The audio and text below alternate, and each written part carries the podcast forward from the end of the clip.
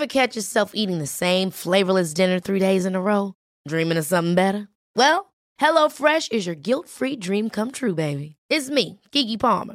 Let's wake up those taste buds with hot, juicy pecan-crusted chicken or garlic butter shrimp scampi. Mm.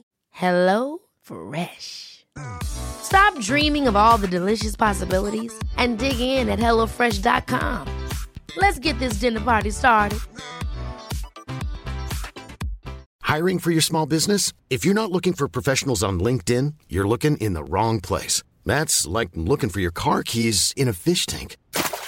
LinkedIn helps you hire professionals you can't find anywhere else, even those who aren't actively searching for a new job but might be open to the perfect role. In a given month, over 70% of LinkedIn users don't even visit other leading job sites. So start looking in the right place. With LinkedIn, you can hire professionals like a professional. Post your free job on linkedin.com slash people today. Life is full of what-ifs. Some awesome, like what if AI could fold your laundry? And some, well, less awesome, like what if you have unexpected medical costs? United Healthcare can help get you covered with Health Protector Guard fixed indemnity insurance plans. They supplement your primary plan to help you manage out of pocket costs. No deductibles, no enrollment periods, and especially no more what ifs. Visit uh1.com to find the Health Protector Guard plan for you. Les meufs, ça y est, mon livre est sorti. Pouf Je suis aussi stressée que excitée. Ce livre, vraiment, je l'ai écrit d'une traite. C'était une évidence. J'y ai mis tout ce que j'aurais voulu lire quand j'étais enceinte. Les clés pour comprendre pourquoi on accouche de cette manière aujourd'hui. Pourquoi on peut ressentir un malaise quand on est enceinte face aux injonctions et ce qu'on perçoit au fond de nous. J'y ai mis les chiffres pour naviguer aussi face aux dangers brandis par le système médical et ce pour comprendre de quoi on parle et des réelles probabilités auxquelles on a affaire. J'y ai mis les liens vers les études aussi pour pouvoir comprendre par soi-même et surtout des propositions pour modifier ces schémas de pensée, réfléchir différemment, réfléchir ensemble aux questions de responsabilité, de santé physique mais aussi mentale, émotionnelle, relationnelle et plein d'autres choses. Et puis j'y ai mis plein de ressources aussi pour se préparer au mieux, mentalement, il coûte 9,90€. Allez le commander chez votre libraire pour qu'il l'ait en stock. Et dites-lui s'il vous a plu, pour l'inciter à le recommander à d'autres personnes ensuite. Vous aussi, vous avez un rôle à jouer dans le changement de point de vue sur les accouchements. C'est votre histoire, mais c'est aussi la nôtre, à nous toutes qui donnons naissance, ou pas d'ailleurs. Retrouver le pouvoir d'enfanter, c'est le titre de ce livre, et il n'attend que vous. Bonne lecture et bon épisode. Alors, salut Véro, merci beaucoup de m'accorder un petit peu de temps euh, cet après-midi pour qu'on puisse euh, discuter.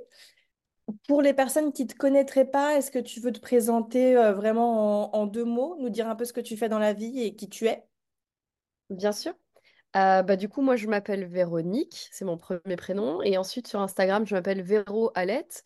je suis doula et j'ai choisi, choisi d'accompagner les allaitements. Donc en fait, quand on est doula, on peut choisir d'accompagner toutes sortes de périodes de la vie des femmes. Ça peut être les premières menstruations, ça peut être euh, euh, les naissances, la grossesse, le postpartum. Moi, j'ai choisi l'allaitement, c'est mon domaine de prédilection. Depuis que j'ai commencé à me former euh, à, l'allaitement, je suis allée beaucoup plus loin dans ma formation. Je ne me suis pas arrêtée à celle de doula, j'ai été plus loin. Et j'accompagne aujourd'hui les familles, que ce soit à la mise en place de l'allaitement, à la fin de leur allaitement, euh, à permettre aussi à des allaitements de continuer quand on en a envie, parce qu'il n'y a pas beaucoup de représentation des allaitements longs, par exemple. Donc euh, parfois, il y a des mamans qui se retrouvent avec des bambins et elles ne savent pas trop comment gérer leur allaitement, parce qu'elles ont l'impression que allaiter à la demande à ce moment-là, ça devient un peu compliqué. Donc elles font appel à moi dans ces situations-là. Et euh, j'ai créé également un site internet qui s'appelle aimer-maman.fr sur lequel on retrouve bah, justement des formations, des préparations autour de l'allaitement. également euh, une boutique en ligne. Euh, voilà, il y a un petit peu de tout. Et l'idée, c'est aussi que j'ai fourni énormément d'informations gratuites puisqu'il y a un blog sur lequel je réponds aux questions de base que l'on peut, se poser quand on, commence ou quand, quand on est en plein allaitement. ouais, c'est à peu près ça que je fais aujourd'hui et c'est déjà beaucoup. Trop bien. Et ton cette passion pour l'allaitement, elle est venue avec ta maternité à toi ou tu déjà ça avant? Euh, c'est une question que je me pose beaucoup, genre à quel moment j'ai kiffé l'allaitement, c'est quoi qui m'a plu là-dedans? Et en fait, je remonte pas mal euh, dans, dans mes souvenirs euh, d'enfance où en fait, j'étais une grande créatrice, enfin, je créais plein de choses. je créais des histoires avec mes peluches, je créais des dessins, même si je suis une piètre dessinatrice, mais j'avais vraiment beaucoup de plaisir à faire ça. J'écrivais énormément de poèmes aussi. Et j'avais comme une obsession, genre quand on retrouve mes, quand je retrouve un peu tous mes documents là que je faisais quand j'étais petite. J'avais une obsession pour les femmes enceintes, euh, les femmes avec des bébés. euh, c'est assez marrant parce que longtemps, j'étais vraiment euh, dans une, plutôt dans une démarche, genre je vais avoir une grosse carrière, je vais faire plein de thunes et je vais être directrice d'entreprise. Enfin voilà, c'était vraiment mon, premier goal. Et quand je suis devenue mère, bah, ça a commencé progressivement à changer. Déjà, je suis passée de... de je vais faire mes, mes trois mois obligatoires et, et à, je vais plutôt faire euh, six mois avec ma petite. Donc euh, finalement, euh, voilà, le, temps d'absence au travail s'est prolongé dans, la façon dont j'observais les choses. Et effectivement, un des premiers cadeaux que j'ai reçus quand j'étais enceinte, c'était un livre. Et c'est une copine qui m'a tendu le guide illustré, le guide manuel très illustré de l'allaitement, qui est un des basiques quand on souhaite allaiter. Et elle me l'a tendu en me disant, bah, c'est soit ça, soit un livre euh, sur euh, le postpartum. Enfin, bref, donc je me dis, ok, bah, pourquoi pas, vas-y, donne-moi ça, je vais le lire. Et en le lisant, en fait, je me suis rendu compte de tout, tout l'intérêt de l'allaitement, en fait, et puis à quel point c'était juste ultra passionnant, quoi. Et progressivement, bah, quand j'ai eu ma deuxième, attends, je vais mettre, Euh, quand j'ai eu ma première, pardon, j'ai commencé à allaiter, et c'est vrai que moi, j'ai eu zéro problème. Euh, donc du coup, ça rend les choses assez faciles. Donc du coup, effectivement, quand j'ai eu ma première, Euh, j'ai commencé à allaiter, ça s'est super bien passé. euh, Il n'y avait aucune raison pour moi d'arrêter. Puis ensuite, euh, vraiment, quand elle a eu deux, trois mois, j'ai commencé à recevoir beaucoup de, de questions de la part de l'entourage en mode, et tu comptes l'allaiter jusque quand? Euh, Et puis, évidemment, j'ai commencé à me plaindre euh, de, du fait que, en fait, c'est fatigant de ouf de devenir parent, d'allaiter, de euh, les nuits, enfin, tout, quoi. Et du coup, forcément, le premier conseil qu'on me répétait systématiquement euh, quand je voulais me plaindre, c'était ah oui, mais c'est normal, c'est parce que t'allaites.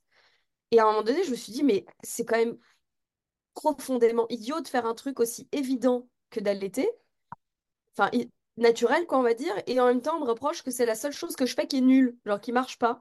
Mm. Donc, comme moi, j'ai un grand esprit de rébellion, euh, je me suis dit, bah, je vais comprendre pourquoi est-ce qu'ils me disent ça et, est-ce que c'est vrai, quoi. Donc, j'ai fait des recherches, j'ai fait des démarches et au plus je faisais des recherches, au plus je me rendais compte que non, au contraire, l'allaitement nous aide dans cette partie-là de notre vie. Et, euh, du coup, bah, je suis rentrée dans ce truc de je veux allaiter et puis progressivement, euh, j'ai fait six mois d'allaitement, puis j'ai fait un an et puis en fait, ma fille est toujours pas sevrée et elle a trois ans, quoi. Et vraiment, ça, ça s'est fait naturellement, progressivement.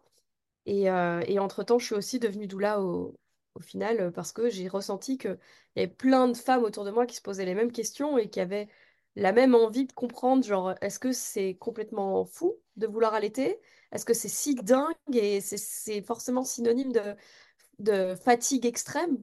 Ou est-ce qu'on peut vivre pleinement son allaitement? Et moi, je suis vraiment une fervente de dire, si tu vis un allaitement qui correspond à ton mode de vie, c'est pas supposé être fatigant du tout, en fait. Mm. Trop Donc voilà comment venue cette, euh, cette fièvre de l'allaitement. J'adore. Et euh, donc, tu as deux enfants. Ouais, Tu... Je crois que tu as accouché des deux à la maison. c'est ça, chez moi. Ok. Euh, t'avais quoi comme représentation, toi, de l'accouchement quand tu étais plus jeune, avant de toi tomber enceinte de ta première?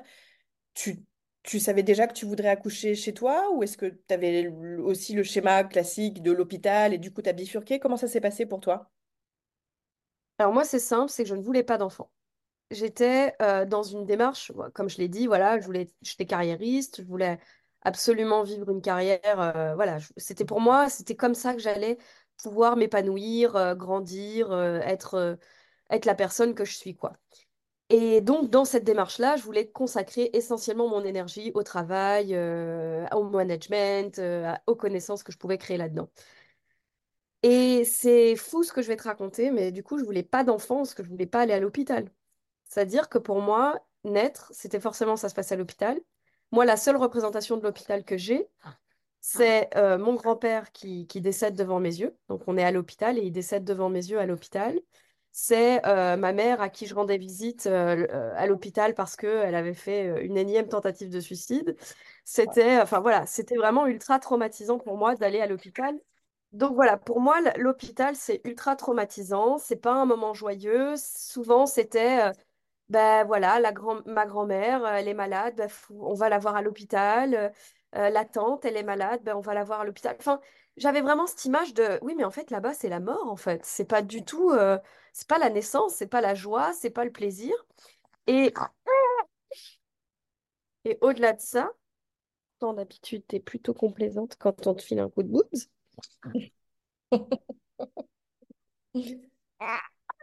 Donc, ça va.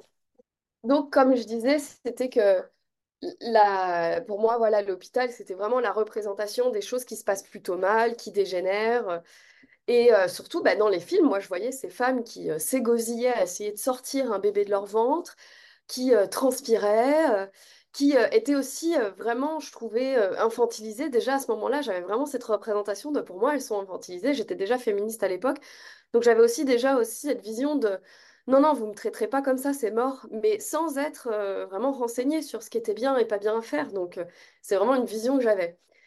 Et euh, j'ai même toujours eu en tête cette phrase de dire poussez, madame, poussez. Je ne sais même plus d'où ça vient, mais c'est un film, je ne sais plus. Mais...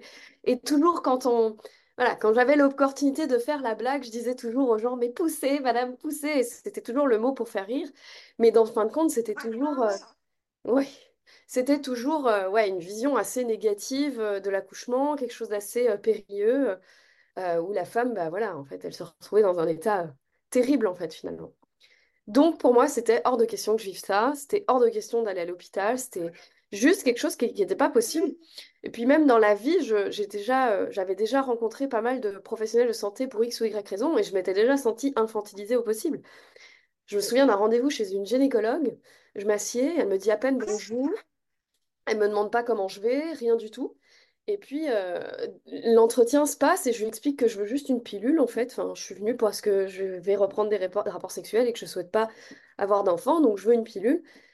Et euh, elle me parle à peine, elle me demande de m'asseoir sur son, sur son siège, quoi, pour... Euh, Et là, elle me sort une échographie, quoi. Et tout soudain, elle me dit, bah, je vais le mettre dans votre vagin. Et elle m'explique même pas pourquoi. Et genre, en deux secondes, en fait, je me retrouve dans une situation, à l'époque, j'ai 19 ans, donc, j'ai, j'ai pas du tout conscience de ça. C'est pas normal chez un gynécologue, quoi. De, tu fais pas forcément une échographie pelvienne euh, comme ça, euh, spontanément. Et donc, ouais, elle me, elle me, enfin, je pas, elle commence à regarder mes ovaires, elle regarde mon utérus à l'intérieur.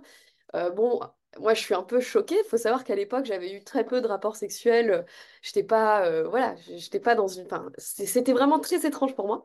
Et je me dis, mais même ça, je veux jamais le vivre. Jamais, jamais, jamais, jamais. J'étais vraiment traumatisée d'avoir vécu ce moment avec cette personne. Et du coup, bah ouais, pour moi, c'était non. Et un jour, j'écoutais le podcast de la matrescence, en sachant qu'à l'époque, je voulais pas d'enfant, mais j'écoutais quand même le podcast de la matrescence de Clémentine Sarlat. Et elle invite euh, une sage-femme qui s'appelle Isabelle de, Potier, je crois, si je dis pas de bêtises. Je crois que c'est ça son nom.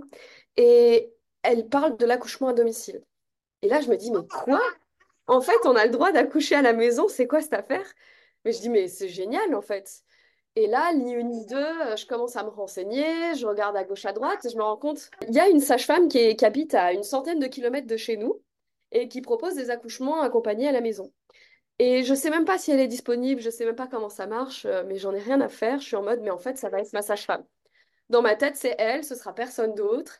Elle va, euh, elle va être là pour notre accouchement et elle va nous accompagner, quoi. Mais attends, t'es même pas enceinte là non, je suis même pas enceinte. Et mon mec est même pas au courant que je vais avoir un enfant à ce moment-là. Et lui, il est en mode, euh, ok, euh, on va pas avoir d'enfant, c'est pas notre délire. En plus, autour de nous, il y avait personne qui avait d'enfant. Et moi, je criais et avec ferveur sur tous les toits que jamais, au grand jamais, je n'aurais d'enfant. Hmm. Donc clairement, c'est un 360 degrés, quoi. Enfin, 180 plus. Et euh, du coup, je, je, je me souviens qu'on part en vacances au ski, on sort en mois de décembre. Et je, je, dis à mon mec, je dis, euh, en fait, tu savais qu'on pouvait accoucher à la maison? Et puis il est comme, euh, ouais, ok, c'est cool, c'est bien, mais ça, c'est pour les fous. Et je suis en mode, non, non, c'est pas pour les fous, c'est vraiment un, c'est un vrai délire. Il y a plein de gens qui le font et tout. Et lui, il travaille dans la santé, il, est il travaille en pharmacie. Et du coup, enfin, pour lui, c'est encore plus important pour lui d'être en hôpital parce que tu comprends, c'est dangereux, enfin bon, bref. Et moi, je suis en mode, non, non, tu vas voir, euh, ça va être génial. Et au début, il est en mode, euh, déjà, on voulait pas d'enfant. Et moi, je suis en mode, ouais, mais j'ai changé d'avis.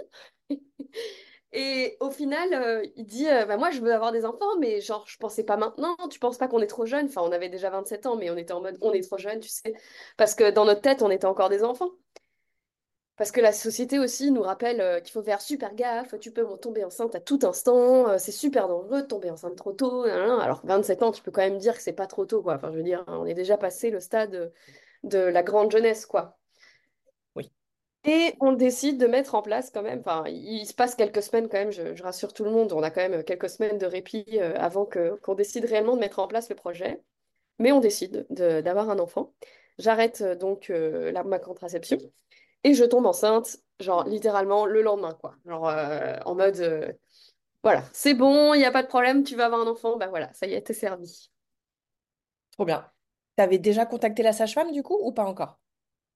Non, par contre, le moment où je vois le test positif, euh, la première chose que je fais, c'est euh, je préviens euh, une amie à moi, parce que je panique en fait, parce que je, tombe enceinte alors que c'était vraiment hyper euh, pas prévu du tout. Et je lui dis, mais en fait, il se passe quoi maintenant? Genre, euh, qui suis-je? Qui vais-je devenir? Euh, mais c'est pas normal, on n'est pas censé tomber enceinte si vite, ça n'existe pas, c'est dans les films. Euh, normalement, il faut un an. Moi, j'avais lu partout qu'il fallait six mois, un an pour tomber enceinte. Donc, j'étais vraiment dans cette idée-là. Tout soudain, en fait, ça paraît un peu choquant, tu vois. Et euh, la deuxième chose que je fais, je crois que c'est l'après-midi même où j'apprends que je suis enceinte, j'envoie un mail à cette sage-femme et je lui dis euh, bonjour, qu'est-ce qu'il en est? Elle me répond pas. Du coup, le lendemain, je l'appelle et je suis en mode bonjour, euh, en fait, euh, je voudrais que vous me preniez en charge parce que je voudrais avoir un enfant, euh, enfin, je voudrais accoucher chez moi à la maison et on est en plein Covid. Du coup, elle est persuadée que je suis en fait une autre personne qui se dit bah non, je veux pas aller à l'hôpital à cause du masque. Non, non, c'était vraiment en mode non, non, j'ai toujours voulu accoucher chez moi à la maison. Parce que il y avait, surtout à cette époque-là, elle était un peu moins ouverte sur toutes les situations, mais en fait, l'idée d'accompagner les primipares, donc les, les personnes qui ont eu un enfant, c'est leur premier enfant, c'est toujours un peu risqué selon certains professionnels et ils sont pas toujours hyper motivés à accompagner les primipares. Et elle, à l'époque, elle était encore un peu sur cet entre-deux de savoir si oui ou non elle était, euh, elle se sentait d'accompagner toutes les primipares dans leur projet. Donc l'idée, c'était de savoir d'où venait ma motivation. J'étais en mode non, mais pour moi, l'hôpital, c'est pas l'endroit où on fait des enfants. Pour moi, l'hôpital, c'est là où on meurt. Donc euh, je veux pas avoir un enfant qui meurt, je veux un enfant qui vive. Donc on va pas faire ça euh, à l'hôpital et on va faire ça à la maison. Donc elle a été une des premières personnes à savoir que j'étais enceinte. Trop bien. Et du coup, elle t'a dit banco? Elle m'a dit banco, elle m'a d'abord, euh, voilà, elle m'a m'a donné, euh, comme euh, toutes les sages-femmes qui commencent l'accompagnement d'une grossesse, elle m'a donné des vitamines à suivre, un petit, une ordonnance pour la première écho euh, auprès de l'hôpital. Et en fait, comme c'était Covid et qu'elle commençait à accepter de plus en plus de femmes pour accoucher à la maison, parce que bah, y avait tellement de demandes, parce que les personnes ne voulaient pas accoucher à l'hôpital, enfin, c'était vraiment... euh, Donc elle m'a dit, bah, désolée, premier trimestre, je peux pas vraiment t'accompagner. Je te souhaite vraiment bonne chance, euh, plein de bonheur, garde toutes les bonnes énergies pour toi, fais du mieux que tu peux. Je suis vraiment désolée, mais voilà, on, on se verra un peu plus quand tu auras passé le cap du premier trimestre. Et euh, à partir de là, bah, tu seras euh, effectivement euh, dans, tu feras partie des patientes, quoi. Donc, arrivé premier trimestre, on avait un rendez-vous chez elle. Donc, je me souviens, c'était absolument magnifique. On était dans son jardin, sous le cerisier, parce qu'on était encore en mode, ah, c'est le Covid, machin. On était sous le cerisier, c'est magnifique, on parlait de ça et pff, enfin, je me souviens, euh, mon mec et moi, on était, on était genre aux anges, quoi. On était, on voyait bien qu'on était euh, pris en charge par une personne absolument fantastique, euh, qui avait, qui allait vraiment comprendre notre démarche aussi. Enfin, surtout la mienne, en fait, au final. Mais tu vois, progressivement, en parlant avec mon mec, c'est devenu sa démarche à lui aussi. Parce que c'était notre enfant. Et quand je lui expliquais, ouais, mais tu sais, si on accouche à l'hôpital, ben, c'est le personnel qui sera présent qui va me prendre en charge. Mais toi, tu pourras rien faire. Alors que là, si on accouche à la maison, tu pourras être vraiment acteur. Tu vas pouvoir prendre ta fille dans les bras quand elle va naître. Tu vas pouvoir être vraiment euh, complètement euh, dans le truc, quoi. Ce sera ton job de m'accompagner, quoi. Et de là, il s'est dit, bah moi, je veux surtout pas qu'on me vole ça, quoi. C'est, trop important. Trop bien. Génial. Et hum, comment se passe ta grossesse? Est-ce que tu as, eu des mots particuliers? Est-ce que c'était un long fleuve tranquille. Le premier trimestre, il est assez hardcore chez moi euh, dans les deux grossesses, mais il paraît que c'est de pire en pire euh, au fur et à mesure des grossesses. Du coup, je vais m'arrêter à deux. Euh, c'était vraiment le côté, les, les- nausées, les vomissements, c'était vraiment, chez moi, c'était vraiment l'enfer. Donc, j'étais, voilà, j'étais alitée, mais j'ai fait mon taf. L'avantage, c'était que Covid, bah, du coup, télétravail. Du coup, j'ai pu cacher à tout le monde ma grossesse assez facilement. Ah ouais. Euh, pour ma deuxième euh, grossesse, par contre, non, pas du tout. Bah, j'ai dû me mettre en arrêt. Euh, mais en tout cas, pour cette première grossesse, ça s'est plutôt bien passé. Deuxième trimestre, euh, rien de vraiment... Ouais, il n'y a rien qui me marque. Je me souviens que je vais travailler. Alors, c'était très dur parce qu'il y a une partie qui s'est passée sur l'été. Et je me souviens que dans les locaux chez... de mon travail, il n'y avait pas de... de clim, si tu veux. Donc, en fait, on atteignait parfois des, chaleurs. euh, Enfin, je finissais par terre, en fait. Et je n'osais pas le dire aux gens que en fait c'était trop, trop chaud pour moi parce que j'étais en mode non, je suis, une warrior, je suis une battante. Maintenant, je, avec le recul, je me dis, euh, je- non, je suis pas du tout une warrior. Et puis quand il fait euh, 30 degrés et que tu es enceinte, euh, c'est juste pas possible en fait. Donc euh, effectivement, ça, ça a été la partie un peu pas cool. Mais au final, ça s'est bien passé et j'ai, ouais, j'ai terminé la grossesse euh, assez bien. Enfin, rien, vraiment la grossesse plutôt cool quoi. Bien. Mis à part que j'étais à fond sur euh, il faut que je m'informe au maximum, il faut que je sache tout sur l'accouchement. C'est... Mais ça, c'est plus dans mon caractère en fait. C'est Hmm. ma personnalité qui. Ouais. Et quoi, tu, tu l'as mal vécu de vouloir t'informer autant? Ben, en fait, si tu veux, c'est pas que je l'ai mal vécu, mais c'était que euh, du coup, j'allais chercher toutes les informations. Et les bonnes, les moins bonnes. Du coup, je regardais autant du baby boom que je regardais des accouchements naturels qui se passaient à la maison. Enfin, je regardais tout en fait. Je regardais, euh, j'écoutais des témoignages de personnes qui avaient perdu leur bébé. Enfin, j'étais vraiment dans le je veux tout savoir. Du coup, ça faisait un peu beaucoup, quoi. Un peu une surcharge d'infos euh, dans tous les sens. Ouais, c'est ça. Hmm, J'arrivais pas à trier, quoi. je comprends. Ok. Et est-ce que tu peux nous dire un peu comment se passent tes derniers jours de grossesse? Est-ce que tu étais stressée? Est-ce que tu avais peur du déclenchement? Enfin, est-ce que, ou est-ce que tu étais sereine sur le fait que ton bébé allait arriver quand il fallait? Et puis, est-ce que tu peux ensuite nous, nous mener bah, voilà, sur le récit de ton accouchement, du premier? Alors en fait, j'étais ouais, j'étais plutôt sereine hein, parce que j'étais encore en mode il fallait que je j'étais plutôt concentrée sur des trucs un peu débiles genre ah le parquet du, du salon, faudrait bien qu'il soit terminé avant que le, que le bébé arrive quand même, ce serait plutôt pas mal. J'étais pas vraiment focus sur le fait que je devais accoucher et je me souviens que c'est la veille du terme de, de la date prévue d'accouchement que ma sage-femme m'appelle et elle me dit euh, Coucou, euh, tu m'as pas un peu oublié, on s'est vu il y a deux semaines, mais tu sais, t'es censée accoucher demain là. Et je lui dis genre, ah ouais, c'est cool, là je vais à Poitiers, euh, je vais chercher euh, du parquet pour mon salon, enfin voilà quoi, tranquille. Elle me dit d'accord, donc là tu vas faire une heure et demie de route, Ouais, je comprends, d'accord.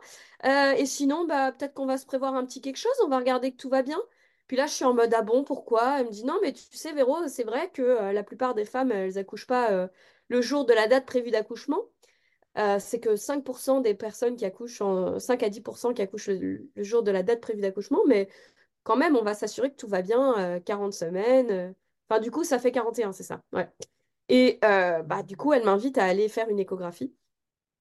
On en convient que c'est absolument pas possible pour nous de le faire à l'hôpital dans lequel euh, moi j'étais suivie au cas où, parce que euh, dans cet hôpital, ils sont clairement contre les accouchements accompagnés à domicile. Pour te dire, j'ai fait les, les- les trois échographies que j'ai fait là-bas systématiquement, c'était mais vous vous rendez compte de ce que vous faites?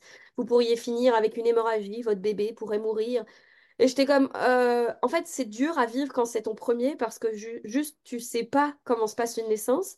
Et tu, enfin, moi, je me souviens que je sortais parfois de ces rendez-vous et je me disais, mais en fait, je suis une vulgaire euh, égoïste, je pense qu'à mes fesses et je vais tuer mon bébé juste parce que j'ai pas envie d'accoucher euh, à l'hôpital. Mais qui suis-je? Enfin, vraiment comme si j'abusais de la situation. Ces gens sont Heureusement, insupportables. Ouais, je suis assez d'accord et je trouve que ça manque de déontologie euh, parce que globalement, c'est pas leur place Mais de non. décider à ma place ce Mais qui est de bien et ce qui est pas bien. Et puis de deux, ils laissent parler leurs croyances à eux.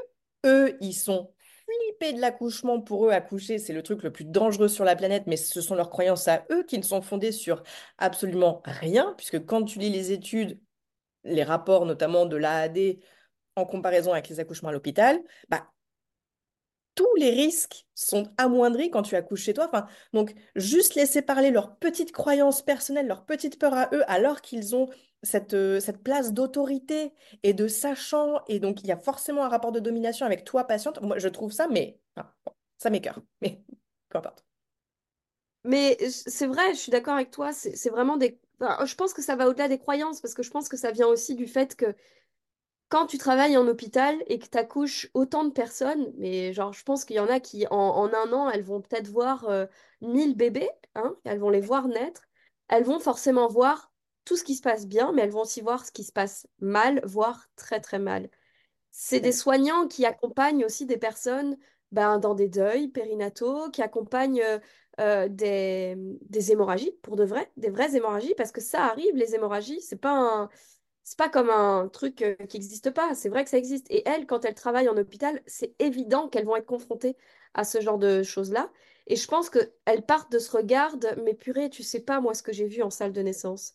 Mais Tu sais sûr. pas cette maman qui a perdu ce bébé, tu sais pas ce- cette maman qu'on a perdue en cours d'accouchement. Enfin, je, je crois vraiment que quand tu vois quelqu'un qui décède, euh, peu importe que ce soit une personne qui a euh, littéralement quelques heures de vie ou qui a plusieurs années derrière elle, je pense que ça reste ultra traumatisant. Bien Je pense que c'est des personnes qui arrivent avec leur, euh, leur discours de personnes traumatisées de ce qu'elles ont vu, euh, qui est catastrophique, vraiment, et qui est vraiment ultra triste. Et je pense que dans leur tête, c'est, mais t'imagines, ça peut t'arriver à toi aussi? Parce que moi, je l'ai vu arriver à des personnes vraiment de façon random, en fait. Ouais. Et ça, je l'entends. Ça, je l'entends. Tu vois, moi, je peux l'entendre. Mais bien sûr, mais moi aussi, en plus, et enfin, tu vois, là, je, ré- je réagis comme ça, un peu, un peu basiquement, et, et bien sûr que elle voit des choses horribles toute la journée, et c'est aussi ça le problème, c'est que est-ce que elle devrait voir autant de choses? Moi, je ne pense pas. Il n'y a pas autant d'accouchements qui devraient se passer euh, à l'hôpital. Bon, voilà. Euh, pour les accouchements qui se finissent mal, bah oui, il y en a pour lesquels il y aurait des choses à faire, il y en a pour lesquels il n'y avait rien à faire. Donc peut-être, est-ce que être à Mm. l'hôpital, c'est une bonne chose? Je ne sais pas. Enfin, bon. Et, hum, et puis, il y a quand même ce truc de ne pas prendre le recul. De, euh, bah, parfois, la médicalisation, elle engendre des problématiques qui peuvent se finir dramatiquement. Donc il y a aussi ça. Donc je sais bien que le personnel médical n'a pas forcément la capacité à prendre le recul parce que elles sont débordées, il n'y a aucune reconnaissance sociale, elles sont mal payées, elles font des horaires, enfin vraiment, enfin vraiment ce, ce métier devrait être bien plus valorisé et vraiment elles, elles travaillent dans des, des conditions pardon, qui ne sont pas OK et qui ne leur permettent pas de prendre le recul et de se dire, mince, est-ce, qu'on ne fait pas des conneries aussi, nous, en tant que soignants? Et, et peut-être que de là, on, elle pourrait travailler à, bah oui, à, à accompagner différemment les accouchements. Et moi, je suis intimement persuadée, mais ça, c'est mes croyances à moi, et ce sont aussi des croyances, mais qu'elle verrait moins d'horreur. Je l'espère en tout cas.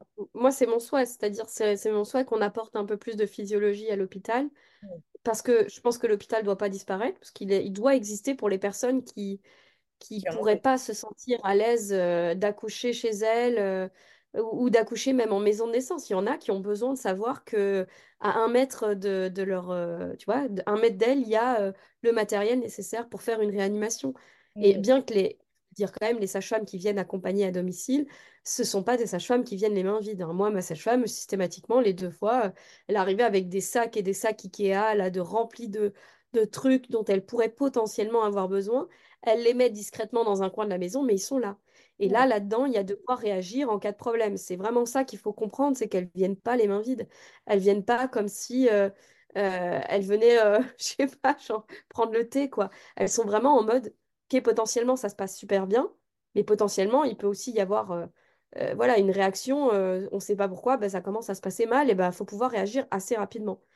Donc, moi, en tout cas, je sortais de ces rendez-vous-là vraiment dans le doute. Et je me disais, mais est-ce que j'ai raison? Est-ce que j'ai pas raison? Et aujourd'hui, seulement, j'ai le recul de me dire, OK, ben voilà, en fait, elle voit des choses tous les jours, c'est atroce. Mais c'est sûr qu'à l'époque, j'avais pas ce recul-là. Pour moi, elle me disait juste, en fait, c'est dangereux d'accoucher à la maison. Et comme c'était mon premier bébé, ben forcément, j'étais, encore plus angoissée, quoi. Ouais.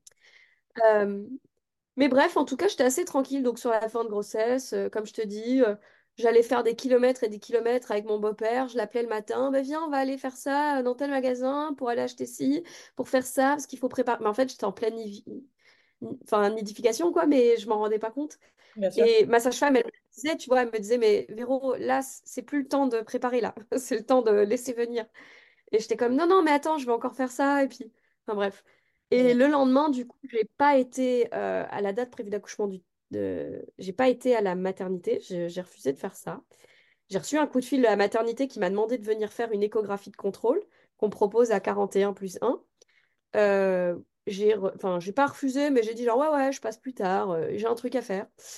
Euh, et puis après, j'ai pris un rendez-vous chez une sage-femme, donc euh, justement de nouveau à 100 km de chez moi, acceptait de faire des échographies justement de dépassement de terme. Et euh, elle m'a fait la fameuse échographie. Et sur le chemin, donc je suis avec mon compagnon euh, et euh, je sens mon bébé qui bouge bien, je le sens bien, je me sens connectée à elle.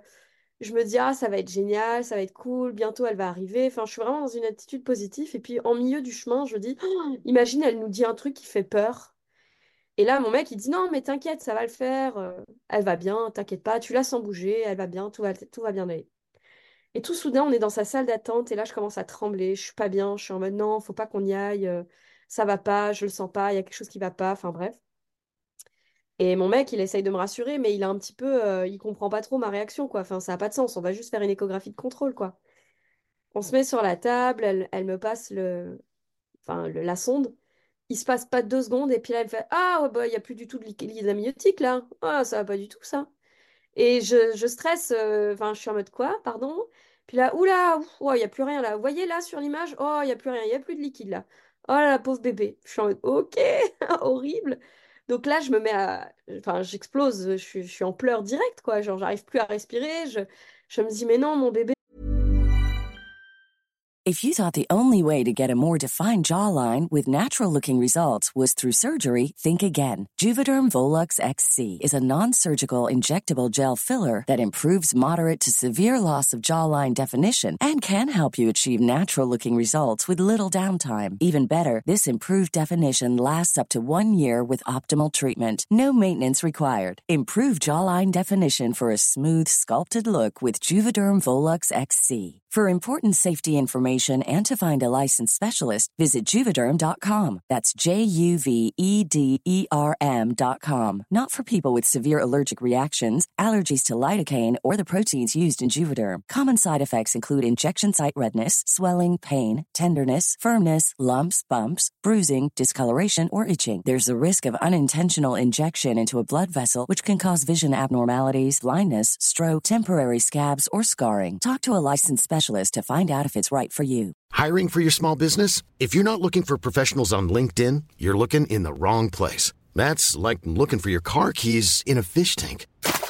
LinkedIn helps you hire professionals you can't find anywhere else, even those who aren't actively searching for a new job but might be open to the perfect role. In a given month, over 70% of LinkedIn users don't even visit other leading job sites. So start looking in the right place. With LinkedIn, you can hire professionals like a professional. Post your free job on linkedin.com/people slash people today. euh, il faut pas qu'il lui arrive quelque chose de mal. Enfin, je me mets à trembler, je suis pas bien. euh. Là, euh, mon mec, il sait pas comment réagir et je vois bien qu'il est, il a envie de, de, de lui faire du mal à cette femme parce qu'elle explique pas du tout les choses en fait. Elle explique pas pourquoi il n'y a pas de liquide amniotique, qu'est-ce que ça signifie. Enfin, moi, j'ai jamais été confrontée à ça. Donc, euh, je, me pose des questions, quoi. Et puis alors là, il me dit, euh, elle enchaîne tout de suite en disant, bon, bah, j'appelle euh, la, la maternité, vous allez aller à la maternité tout de suite, donc là, je les appelle pour dire que vous arrivez. Et elle arrête pas de répéter ça, en fait, comme il faut aller à la maternité, aller à la maternité, vous alliez tout de suite. euh, Puis on était là en mode, bah non, on va quand même passer à la maison, récupérer des affaires, quoi. Enfin, là, non, non, allez-y tout de suite, c'est pas grave, sinon, monsieur, vous irez récupérer les affaires après. En fait, elle savait que la maternité, elle se situait entre là où elle était et notre maison. Donc, si tu veux, si on rentrait chez nous, potentiellement, on, on retournait pas à la maternité. Alors que si on allait directement de son rendez-vous à la maternité, bah en fait, euh, on était sûr que qu'on finissait à la maternité, quoi. Ouais. Mon mec, il commence là, il se met en mode, euh, ok, Véro, elle a perdu le sens euh, de la raison. Elle est en mode mon bébé. Euh, et donc, il se met entre elle et moi et il commence à parler pour moi, en fait. Et du coup, moi, ça me permet de, de me calmer aussi, parce que du coup, je prends un peu de recul. Et il se met entre les deux et il dit oui, oui, on va aller à la maternité, vous avez raison, pas de souci, euh, vous avez raison, on va pas à la maison, euh, vous inquiétez pas, oui, oui, d'accord, Euh, je comprends, je comprends. Et on sort de là, on rentre dans la voiture et je suis en mode ok, donc maintenant qu'on va à la maternité, puis elle dit ah, mais Véro, mais t'as complètement, euh, tu, ça va pas ou quoi? On va pas à la maternité là maintenant. Et puis je suis en mode mais t'as entendu ce qu'elle a dit, la dame? Et puis il me dit, bah non, déjà, on va appeler notre sage-femme, on va voir ce que elle, elle en pense, parce que elle, on la connaît pas, on l'a vue qu'une seule fois dans notre vie, on ne sait pas ce qu'elle pense réellement de l'accouchement accompagné à domicile. Donc on va d'abord appeler notre sage-femme et après, on va prendre une décision. Donc là, effectivement, on appelle la sage-femme et elle m'explique, elle me dit, bah écoute, euh, oui, ça arrive euh, de temps en temps, mais elle me dit, comment tu sens ton bébé? Je dis, mais moi, mon bébé, il va bien, je comprends pas. euh, elle me dit, OK, bon, on va se concentrer là-dessus. Tu sens bien ton bébé, tu trouves qu'il va bien. OK. Ce que je te propose, tu viens à la maison, on fait un monitoring, on voit comment se comporte le bébé euh, avec les contractions que tu as, parce que j'en avais déjà en fait. hein. Euh, on voit comment ça se passe et en fonction, on agira, on fera quelque chose euh, ou pas. Donc là, on rentre à la maison. Donc on refait une centaine de kilomètres, on rentre à la maison. On va faire nos affaires comme si on allait à la maternité, du coup. Donc, on fait notre petite valise et tout, au cas où. Ça, c'était consigne de notre sage-femme. Euh, je me souviens qu'on est tellement pas bien qu'on va chez les parents de mon mec en mode... euh, on avait besoin de câlins, quoi. On avait besoin de personnes qui allaient nous rassurer, qui allaient nous dire que ça allait le faire. Et c'est un peu triste, mais je me souviens qu'il y avait euh, des membres de notre famille qui, en apprenant ça, commencent à nous dire, mais il faut aller à l'hôpital, surtout arrêtez avec votre délire, ça va pas du tout. et là, je suis, je suis comme pas bien parce que je me dis, waouh, je suis partagée entre tous ces gens qui ont leur opinion sur ce qui doit se faire. Et euh, ouais, c'est, c'est, c'est, c'est ma belle-mère, je me souviens, euh, elle me prend dans les bras, puis elle me dit, mais ça va aller, vous allez accoucher à la maison, tu vas voir, je le sens bien. Et rien Ah, qu'elle me dit ça, merci, belle maman. et je fais, ok, ça va le faire, quoi. J'étais vraiment rassurée. Hmm. Du coup, on a suivi, voilà, les conseils, donc on a fait nos affaires et on a pris de la route, donc on a refait 100 kilomètres pour aller voir notre sage-femme. Ouais, bah, tu me diras, ça a déclenché les accouchements à ce qui paraît. Donc, euh, au moins, on était sur la bonne voie. Euh, donc, on refait 100 kilomètres, on arrive chez elle. Je suis encore un peu tremblotante. euh, Puis après, elle, elle a, elle avait une façon, enfin, cette sage-femme, elle est incroyable. Vraiment, c'est, c'est, c'est, je- ce serait incroyable qu'elle ait, qu'elle qu'elle ait pu transférer son, son savoir à plus de personnes. C'est vraiment dommage qu'elle parte bientôt à la retraite, mais elle avait une voix, façon de poser la voix, de te calmer, de, de t'apaiser, de vraiment remettre l'église au milieu du village. C'est vraiment la meilleure façon de le décrire, quoi. Et là, elle prend le monitoring, la première chose, elle prend le monitoring, elle l'installe et directement, elle montre, regarde, regarde ce qui se passe sur le tracé. Ton bébé là, ce tracé-là, c'est le même que celui qu'on a dans les magazines de sage-femme, c'est le meilleur tracé qu'on pourrait avoir. Bébé, il réagit super bien à chaque contraction. On voit bien le cœur qui s'emballe, on voit bien l'effort qui se met en place. Tu as déjà des contractions. Donc ça, c'est bien. Euh, et là, elle nous dit, écoute, euh, malgré, malgré tout, je pourrais pas vous accompagner au-delà de, de ce qui est raisonnable. Donc, elle nous dit, si le bébé vient pas cette nuit, on pourra pas aller plus loin dans notre accompagnement et il faudra que tu ailles à l'hôpital pour te faire déclencher. Donc, elle me dit, c'est Pardon, normalement c'est comment? ça, non? Alors oui, mais à condition qu'il n'y ait pas de pathologies qui viennent euh, poser des questions. Ah, mais c'est pas... Et malheureusement, Ah, Bon, bref. c'est considéré, en tout cas dans l'accompagnement accompagné, dans l'accouchement accompagné à domicile, ils considèrent que l'amniogé- l'amniogénèse, non, Euh, le fait qu'il y ait plus suffisamment, si c'est amniogénèse, le fait qu'il y ait plus suffisamment de liquide amniotique, c'est potentiellement, euh, ça peut être un signe en fait d'une problématique au niveau du bébé en fait. Ok. Ça, ça peut être signe de rien, comme ça peut être signe de quelque chose. Donc en fait, à partir du moment où il y a trop de doutes, il n'y a pas de doute, on va à l'hôpital. Ok. Et, et du coup, elle me donne, elle nous donne quand même, elle nous offre 24 heures supplémentaires. Donc elle dit, si on fait les choses bien, euh, que le travail démarre dans les 12 prochaines heures, je vous accompagne. Si le travail n'est pas déclenché demain matin, donc dans les 12 heures qui suivent, ben, faudra aller à l'hôpital. Cette pression quand même que ça te met sur les épaules là. Hmm. Et sur les épaules de ton bébé, tu vis? Moi, je l'ai bien vécu parce qu'en fait, il était temps pour moi que je réalise que j'allais être mère. J'arrivais pas à réaliser que j'allais être mère. Et quand cette femme me dit, il faut aller à la maternité, enfin cette femme, cette sage-femme, me dit, euh, faut aller à la maternité, votre bébé, faut qu'il arrive là dans les prochaines 24 heures. Ça m'a mis comme un, Eh oh meuf, t'as oublié que t'étais enceinte, que t'allais accoucher, qu'il y a un bébé qui allait sortir de toi? T'as oublié que t'allais devenir mère ou quoi? Enfin, qu'est-ce qui se passe dans ta tête? Mm. Et ça m'a mis un... En fait, ouais, ce bébé-là, il va venir, il va être là, il va être dans nos bras. Et ça y est, c'est fini le, le temps de, de faire grandir le bébé. Maintenant, c'est le temps de le faire euh, vivre, quoi. Mm. Et moi, ça m'a fait du bien de- qu'on me mette un peu cette deadline. Alors, euh, tu vois, je suis TDAH, euh, j'ai besoin de deadline dans ma vie. Bah là, je l'ai senti comme ça. Je l'ai senti comme euh, stop, Véro, stop, arrête tes conneries là, arrête d'être à gauche, à droite. Euh, C'est pas en lisant un livre de plus ou en écoutant un podcast de plus que ça va venir. Là, va falloir qu'il sorte. Donc, euh, j'ai fait. euh, Enfin, vraiment, je l'ai bien. Enfin, je l'ai pas mal vécu. Ce que j'ai mal vécu, c'est la manière dont la sage-femme, elle est arrivée en mode. euh, comme si mon bébé, il allait mourir, quoi. Alors que pas du tout. Donc, effectivement, ça, c'était vraiment plus qui, voilà, qui m'a un peu choquée. Mais tu vois, je suis revenue avec ma sage-femme, elle nous a offert 12 heures de plus. Là, elle nous a proposé du coup un décollement de membrane. Euh, moi, ça m'a paru tout à fait sensé dans notre situation. Donc, j'étais en mode, je prends tout, vraiment, euh, je ferai ce qu'il y a à faire, donc euh, vas-y.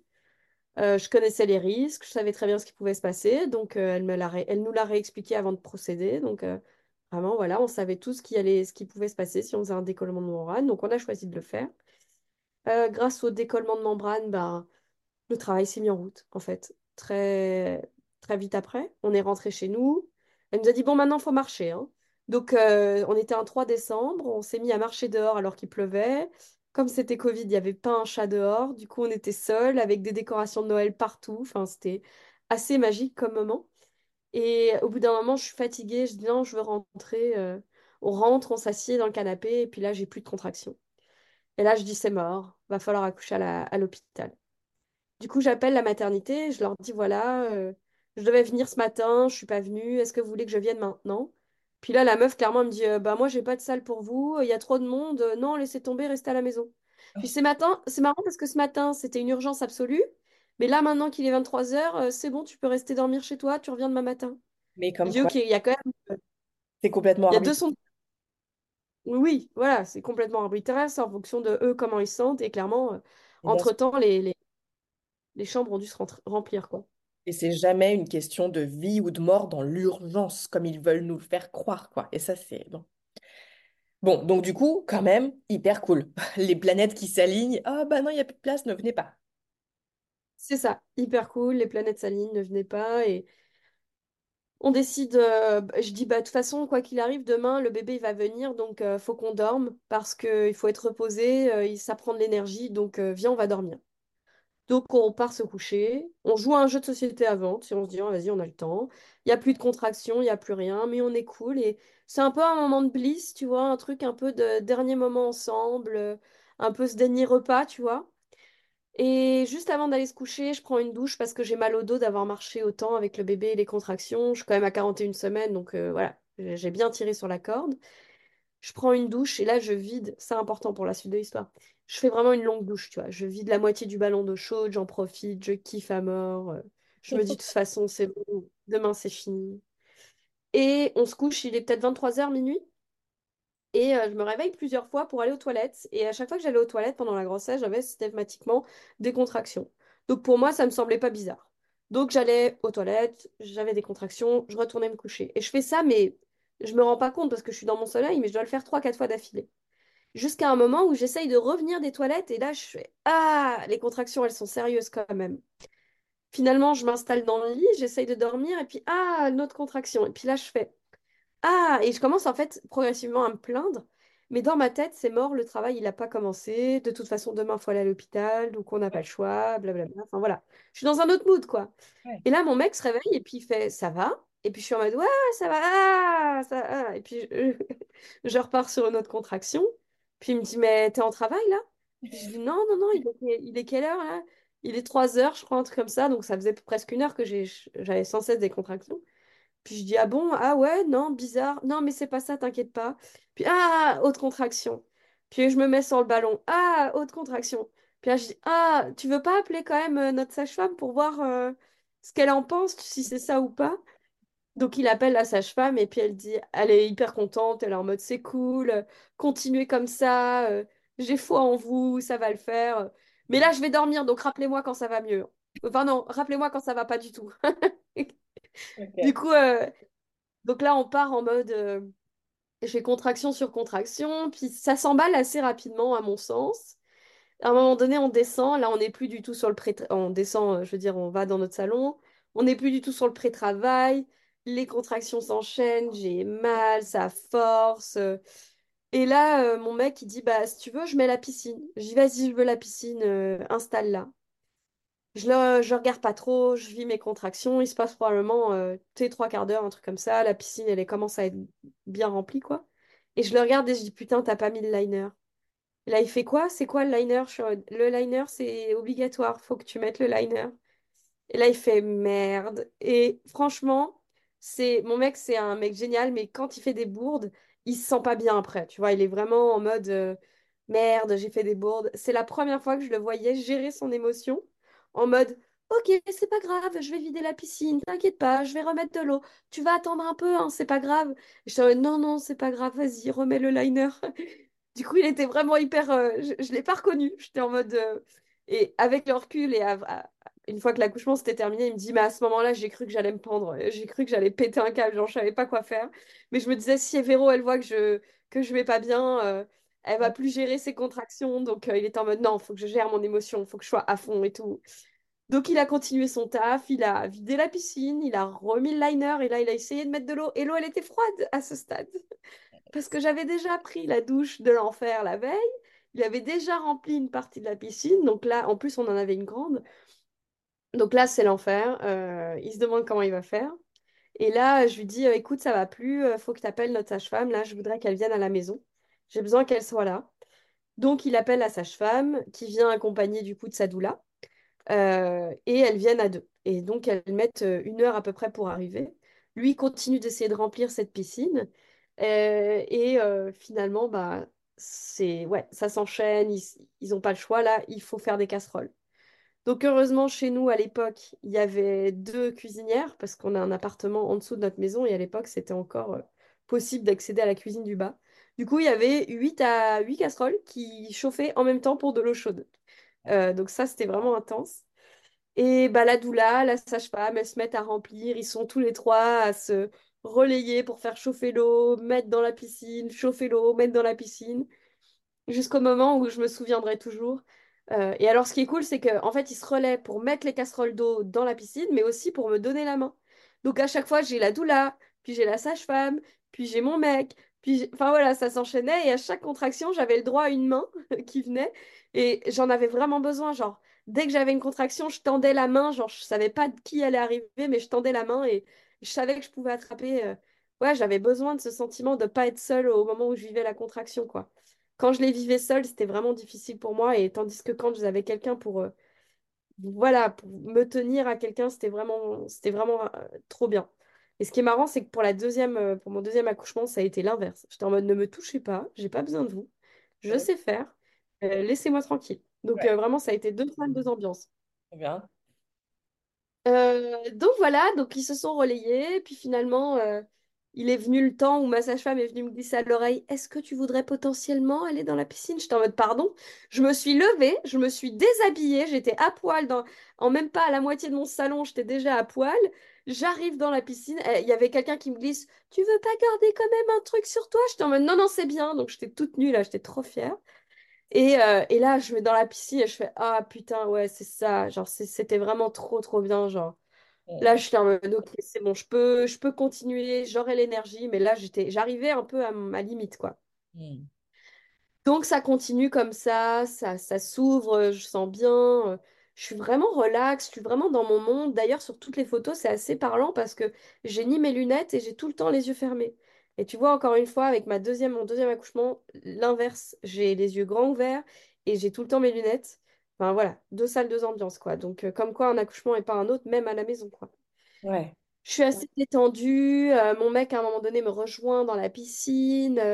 euh, il me- enfin, voilà, on se fait des câlins. euh, par moment, il n'y avait ni la doula ni la sage-femme avec nous. Donc, moi, je savais qu'il y avait des astuces pour un peu gérer la douleur. Donc, bah, on se fait des gros câlins. moi, j'hésite pas non plus à, à mettre ma main, essayer de voir ce qui se passait. à- pourquoi pas me stimuler un peu. Et alors, c'est marrant parce que je l'ai fait vraiment naturellement, parce qu'à ce moment-là, c'était pas du tout conscient. Et puis après, j'ai conscientisé que j'étais moi-même en train de me soulager, tu vois, de façon un peu. euh, Donc, clairement, j'étais en train de me masturber pour essayer de soulager la douleur, comme ça, c'est très clair pour tout le monde. Mais en Et fait, au départ, je l'ai fait. Ben, ça fonctionnait, en fait, ça me détendait de ouf. C'est-à-dire que ça me permettait de dormir. Ah non, trop bien. Alors, c'était pas, pas une euh, masturbation comme on pourrait faire pour tenter d'obtenir l'orgasme. C'était vraiment plus une masturbation comme. euh, Vraiment comme, euh, je sais pas, c'est quelque chose qui te fait du bien, qui te rajoute un petit peu de, de plaisir. Enfin, pas de plaisir, mais voilà, ça me permettait de me détendre, de me relaxer en fait. De Ouais. détendre les épaules, de détendre la mâchoire. euh. Et à l'époque, j'ai pas beaucoup de con- connaissances sur l'accouchement, donc c'est vraiment spontané ce que je fais. Je suis plus renseignée à l'époque sur l'allaitement pour le coup. Et euh, donc, et voilà, on a des moments doux à deux, on est vraiment tranquille, on se fait des bisous. Puis à un moment donné, ma sage-femme, elle me propose de, éventuellement d'aller vérifier à combien de centimètres je suis, euh, parce que j'arrêtais pas de me plaindre. Je disais, ouais, c'est bon, c'est quand, c'est chiant, j'en ai marre, euh, j'ai faim. Et on me donnait à manger, non, j'ai pas envie de manger, mais tu dis que t'as faim, je ne vais pas manger, foutez-moi la paix. Donc euh, j'étais vraiment dans la contraction, j'étais en ah, c'est bon, j'en ai marre. Et d'ailleurs, c'est marrant, sur les vidéos, je dis, euh, c'est bientôt fini, non? Non, il reste du temps. Euh, et donc, elle me propose gentiment, elle me dit, est-ce que tu veux que j'aille voir euh, à combien de centimètres t'en es? Est-ce que ça avance ou pas? Je dis, ouais, vas-y. En fait, ce que je savais pas, c'est que depuis le début, je sentais la main, la tête de ma fille, en fait. Donc, je sentais bien que ça avait avancé. Et donc, elle, elle me dit pas à moi à combien de centimètres je suis. Là, c'est la première fois que j'ouvre les yeux parce que je vois bien qu'elle parle à mon mec. Enfin, je sens bien qu'ils sont en train d'essayer de communiquer à deux. Et donc, j'ouvre les yeux, mais vraiment euh, tout petit. Et là, euh, je vois bien qu'elle fait à mon mec un signe genre 8 centimètres, tu vois. Et là, je fais yes, je suis à 8 centimètres, je suis trop contente, tu vois. Mais elle veut pas me dire. Et je lui dis quand même, ça va? Elle me dit, c'est bien, tu es dans ton chemin. J'étais en mode, bien sûr, 8 centimètres, tu parles, il va arriver cet enfant. Ouais. Et euh, j'étais vraiment fière, j'étais vraiment bien et tout. Et puis à un moment donné, quand même, on sent que les contractions, elles s'arrêtent juste après ça. Parce que je crois que j'étais en mode, bon, ben en fait, j'ai fait le taf. Donc j'étais un peu en mode, euh, je repars à la fainéantise, quoi. Parce que c'est Ouais. c'est ma grande profession, ça. Là, elle me dit, euh, Véro, euh, tu veux pas te mettre un peu debout? Peut-être que tu irais aux toilettes? Parce que là, t'as pas été aux toilettes depuis le début. voilà, en fait, depuis le début de l'accouchement, j'ai pas été aux toilettes. Sauf que j'ai pas bu non plus, j'ai pas mangé. Enfin, voilà. Ça, elle, elle le savait pas trop, mais j'avais pas bu du tout d'eau. Euh, donc, elle me propose d'aller aux toilettes. Je vais aux toilettes. Alors, je savais bien qu'il y avait cette histoire de ça te permet de te dilater. Et en fait, aux toilettes, j'étais pas bien du tout. Il faisait froid. Dans mes chiottes, il fait froid. Il n'y a pas de chauffage. Enfin, bon, bref. Et puis, euh, en plus de ça, je sais pas, il y a, y a, ma, y a la doula qui arrêtait pas de vouloir que je mange. J'étais en mode, non, j'ai pas envie de manger. euh, foutez-moi la paix. J'étais vraiment en mode, ah, vous m'emmerdez tous. Là, vous me faites chier. Vraiment, je dis banco ce que je pensais. C'était juste, voilà, foutez-moi la paix, quoi. Donc après, elle me dit, bon, ben Véro, viens, on va aller dans le salon. Est-ce que tu veux retourner dans la piscine? Non, je veux pas aller dans la piscine. En fait, je commençais à trouver qu'il faisait trop chaud dans la piscine. Elle me dit, est-ce que tu veux essayer de t'asseoir euh, sur euh, la chaise d'accouchement? Enfin, c'est une, sa- une- c'est une chaise sur laquelle tu t'assieds, un tabouret plutôt. Il y a un trou dedans, comme ça, si jamais le bébé sort, bah, il sort, euh, voilà. Alors, je dis d'accord, si tu veux. Elle me dit, allez, mets tes mains sur le mur, pousse dessus. Je dis, ah, non, ça me plaît pas du tout. Donc, je faisais semblant pour lui faire plaisir, mais en vrai, j'en avais rien à foutre. J'étais en mode, non, euh, ça me plaît pas. Puis après, elle me dit, euh, sinon, tu peux essayer de t'accroupir. Et là, je la regarde et je fais, t'accroupir? Qu'est-ce que ça veut dire, s'accroupir?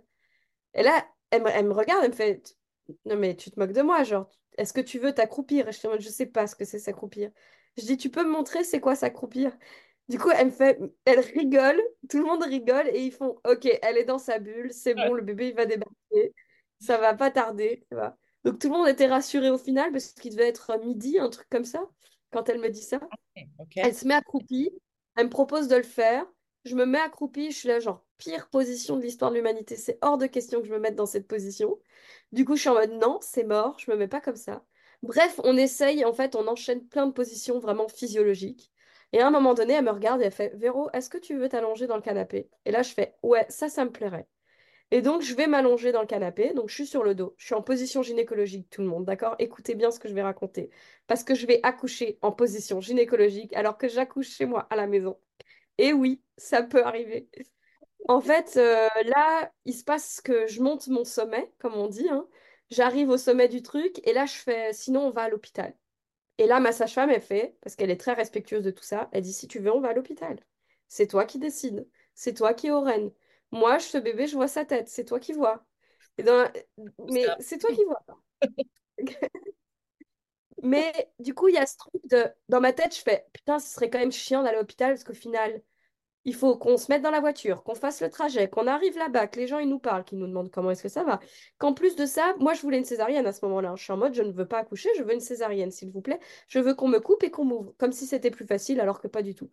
Donc là, je suis en mode euh, je réfléchis à le mec qui va devoir m'endormir, la anesthésie. Enfin, j'ai bien le processus en tête et je me dis ouais, mais si on fait ça, il en reste encore pour 3-4 heures facile. Et là, je suis en mode non, j'ai pas le courage de faire 4 heures encore d'accouchement, c'est mort.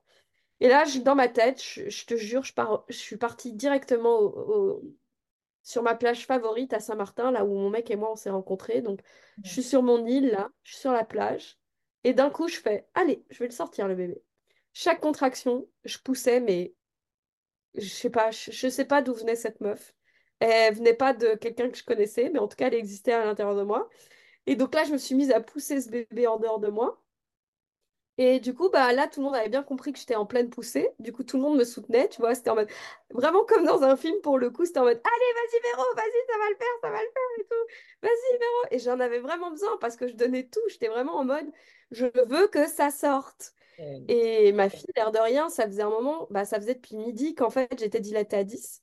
Donc, ça faisait un moment qu'elle était engagée dans mon, dans mon canal et que, en fait, je la, j'arrivais pas à, enfin, c'est pas que j'arrivais pas à la sortir, c'est que je sais pas, je- j'étais pas dans le truc, il y avait un truc qui me manquait. Et puis quand j'ai commencé à faire l'effort expulsif et de le soutenir avec vraiment mon corps et mon esprit, de dire je vais sortir ce bébé, c'est moi qui vais le faire, là, ça m'a permis de sortir ma fille.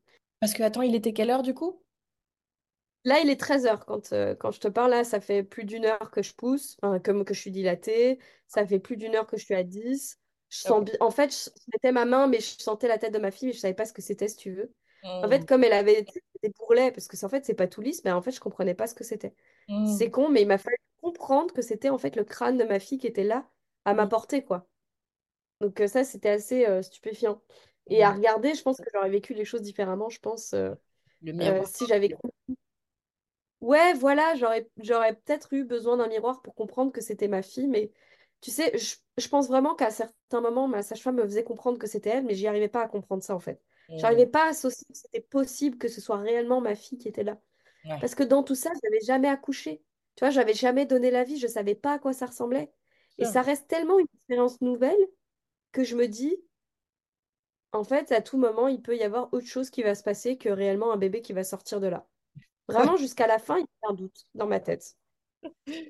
Et donc, bref, là, tout le monde me soutient, tout le monde m'encourage. euh, et je pousse un long moment quand même. Faut, faut bien en avoir conscience. Mais comme on a respecté la physiologie, bah, tu vois, à un moment donné, on voit la tête, euh, j'ai la vidéo, mais on voit la tête de ma fille qui est sortie qu'à moitié. Mais alors, tu verrais ça à l'hôpital, ils tireraient dessus sans aucun problème. hein. Mais on voyait que la demi-tête, donc il y avait vraiment pas. ça s'arrêtait juste au niveau des yeux, tu vois. Et genre, à un moment donné, elle me dit, bah regarde, il y a sa tête qui est à moitié sortie. Ouais, c'était vraiment ça. Et du coup, je, genre, elle me dit, vas-y, touche et tout. Et puis alors, je touche avec ma main et je, je me rends compte, mais enfin, c'était juste surréaliste que j'ai ce truc qui dépasse de moi.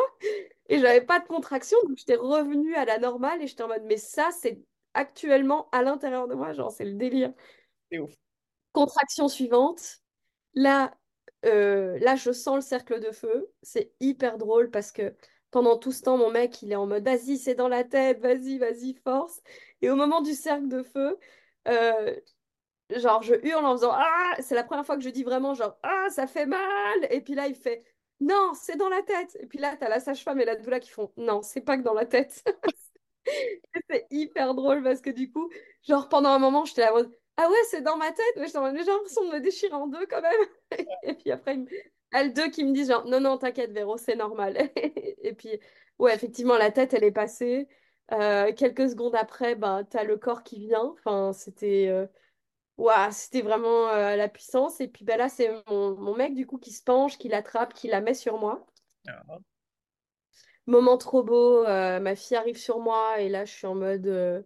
Enfin, c'est l'extase quoi, c'est vraiment l'extase, c'est un vrai bébé à l'intérieur de moi, elle est arrivée, enfin c'est juste... euh, je veux dire, c'est magnifique, quoi. Je veux dire, il n'y a rien de descriptible à ça. C'est, je la vois, j'hallucine. euh, mon mec se met à pleurer.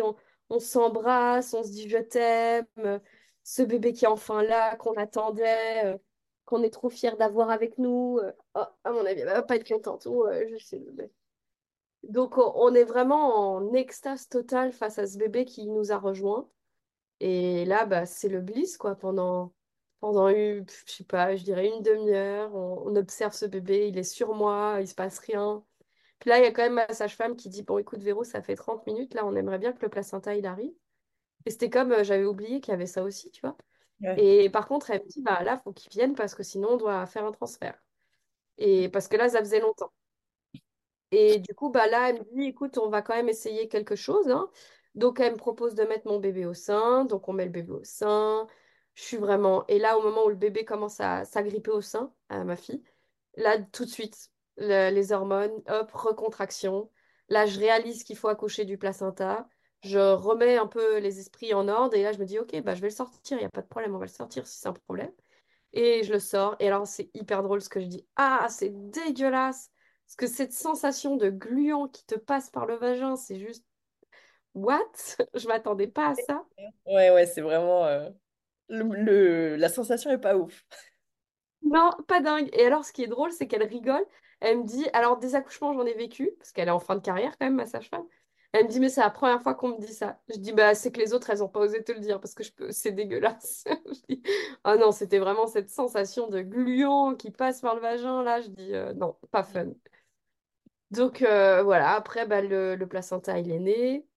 On a attendu qu'il soit tout blanc. Et puis après, elle a proposé, elle nous a dit, bah, vous voulez faire quoi? Euh, là, on a coupé le cordon. Euh, et c'est vrai que c'est marrant, mais tu vois, j'ai refait un accouchement avec elle trois ans plus tard. Et je suis sûre que les choses se seraient pas passées pareil, ce premier accouchement avec elle, parce qu'elle a, en trois ans de pratique d'accouchement accompagné à domicile, elle a elle-même blindé, évolué dans tout ce qu'elle a fait, dans tout ce qu'elle propose. Tu vois, par exemple, pour le deuxième, on a dit, ben non, on veut pas couper. Elle a même, elle a rien dit. Elle a fait, ok, ben je vous laisse, ciao. Enfin, vraiment en mode, euh, faites Ouais, comme vous le sentez, les gars. Du coup, notre fille, elle est restée attachée à son cordon longtemps. Enfin, la deuxième, du coup, elle est restée plus de... Je, je- sans mentir, en fait, on s'est endormi. On avait... Là, pour le coup, le travail, il avait commencé à 21h. J'avais même pas dormi du tout. Ouais. Et euh, du coup, bah, j'étais crevée, j'étais épuisée. euh, elle est née à 8h du matin, mais voilà, il fallait que je dorme. Ma deuxième, j'entends. Et bah, du coup, le cordon, on a même oublié de le couper, quoi. Enfin, on a mis longtemps à, à le faire. Du coup, il y avait un vieux sac plastique à côté de nous. Mais voilà, en tout cas... euh, c'est, ouais, ça s'est super bien passé, c'était magnifique. euh. Alors c'était génial parce qu'après elle nettoie tout et range tout, les piscines, les machins. Nous on était à trois dans le canapé, à se découvrir, à se regarder, à s'observer. Puis après à un moment donné, mon mec il a commencé à mettre de la musique, mais oh là là, mais c'était, euh, c'était, je sais pas expliquer. Bah, quand ma deuxième est née, j'ai dit je veux pareil, je veux que tu nous mettes la musique à un moment donné. On fait venir notre grande. euh, Enfin voilà, c'était vraiment. euh, c'était le bliss, il n'y a pas d'autre terme, c'était la magie de la naissance, c'était c'était trop beau, quoi, vraiment. Tu le racontes. euh, Oh là là. Je le. C'est comme un film, quoi. Je le, je le vis, je l'apprécie. Trop bien. Ça fait déjà plus d'une heure qu'on se parle. Je me dis, euh, est-ce que, est-ce que ton deuxième accouchement, il est aussi cool?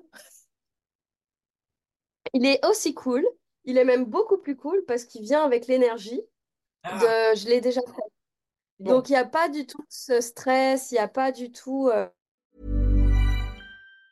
Ever catch yourself eating the same flavorless dinner three days in a row? Dreaming of something better? Well, HelloFresh is your guilt free dream come true, baby. It's me, Kiki Palmer. Let's wake up those taste buds with hot, juicy pecan crusted chicken or garlic butter shrimp scampi. Mm. Hello Fresh. Stop dreaming of all the delicious possibilities and dig in at HelloFresh.com. Let's get this dinner party started. Imagine the softest sheets you've ever felt. Now imagine them getting even softer over time. That's what you'll feel with Bowl and Branch's organic cotton sheets. In a recent customer survey, 96% replied that Bowl and Branch sheets get softer with every wash. Start getting your best night's sleep in these sheets that get softer and softer for years to come. Try their sheets with a 30-night guarantee. Plus, get 15% off your first order at bowlandbranch.com. Code BUTTERY. Exclusions apply. See site for details. Hi, I'm Daniel, founder of Pretty Litter. Cats and cat owners deserve better than any old-fashioned litter. That's why I teamed up with scientists and veterinarians to create Pretty Litter. Its innovative crystal formula has superior odor control and weighs up to 80% less than clay litter. Pretty Litter even monitors health by changing colors to help detect early signs of potential illness. It's the world's smartest kitty litter. Go to prettylitter.com and use code ACAST for 20% off your first order and a free cat toy. Terms and conditions apply. See site for details.